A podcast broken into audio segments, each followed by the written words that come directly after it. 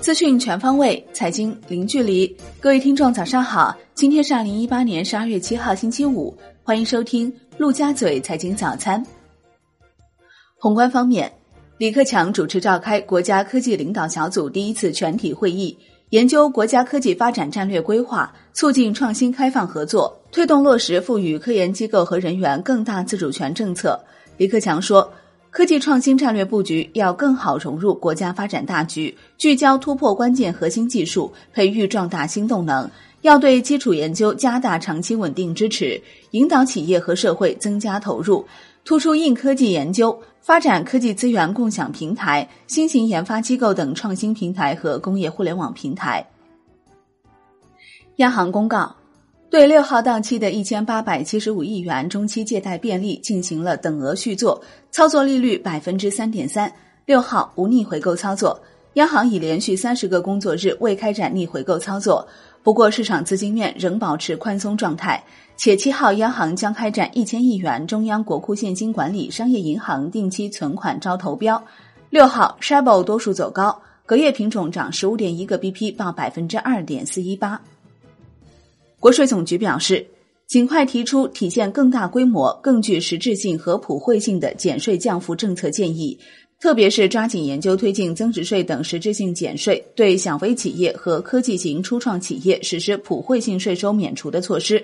积极研究相关税收支持政策，特别是针对当前急需解决的僵尸企业处置中遇到的税收问题，出台相关政策措施。为企业破产重整成功、恢复正常经营营造良好税收环境。国税总局答复政协提案表示，在推进房地产相关税收制度立法与改革过程中，统筹研究房地产交易环节与保有环节的税收政策，发挥税收职能作用，为减少工业用地闲置、服务实体经济转型升级创造良好税收环境。水利部表示。目前，一百七十二项重大水利工程累计开工一百三十二项，在建投资规模超过一万亿元。今年政府工作报告提出的目标任务提前完成。从近几年水利投资来看，年度投资都在七千亿元左右，对相关产业的拉动作用非常明显。水利投资这种有效投资，对于稳增长、扩内需、稳就业的作用非常巨大。国内股市方面。沪深两市单边下行，上证综指收跌百分之一点六八，报两千六百零五点一八点；深证成指跌百分之二点四四，报七千七百三十五点零五点；创业板指跌百分之二点六一，报一千三百四十五点七六点；万德全 A 收跌近百分之二，两市成交三千一百亿元。北上资金净流出逾四十二亿元，结束连续八日净流入。五 G 和手机零部件板块成为市场萎靡下行的主因。四加七大量采购预中选品种大幅降价，医药股午后全线跳水，黄金、燃气股抗跌。香港恒生指数收跌百分之二点四七，恒生国企指数跌百分之二点五七。内地医药股全线大跌，中国生物制药跌百分之十六，石药集团跌百分之十四点五，多只大型内地药企股跌超百分之十，科技股跌幅居前，腾讯控股跌百分之五点二。大市成交升至九百六十九点五亿港元，前一交易日为七百九十二点四亿港元。中国台湾加权指数收盘跌百分之二点三四，报七千六百八十四点七二点。楼市方面，胡润研究院发布二零一八年上半年全球房价指数，涨幅居前的五十个城市中有十一个中国城市，西安成为唯一一个进入全球房价涨幅前十的中国大陆城市，涨幅百分之十一点八。海外方面，《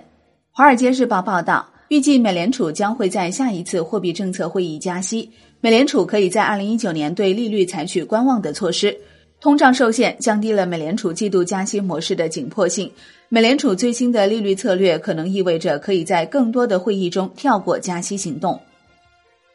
国际股市方面，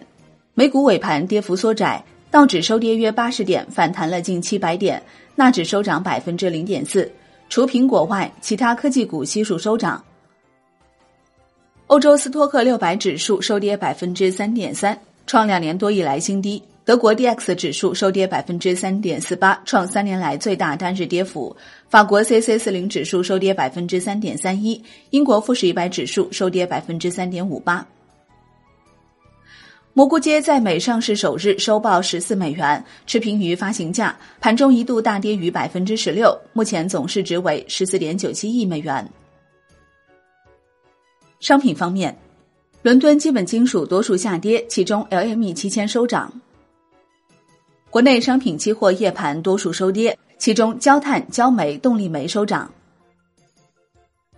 欧佩克代表称，闭门会议结束，没有达成具体的减产幅度，将与非欧佩克国家继续磋商。债券方面，国债期货低开高走，尾盘扭转全日低迷情形，十年期主力合约收涨百分之零点一二，持仓量六万一千九百零四手，增仓二百二十六手。五年期主力合约涨百分之零点零八，持仓量一万五千六百零四手，增仓三百一十六手。外汇方面，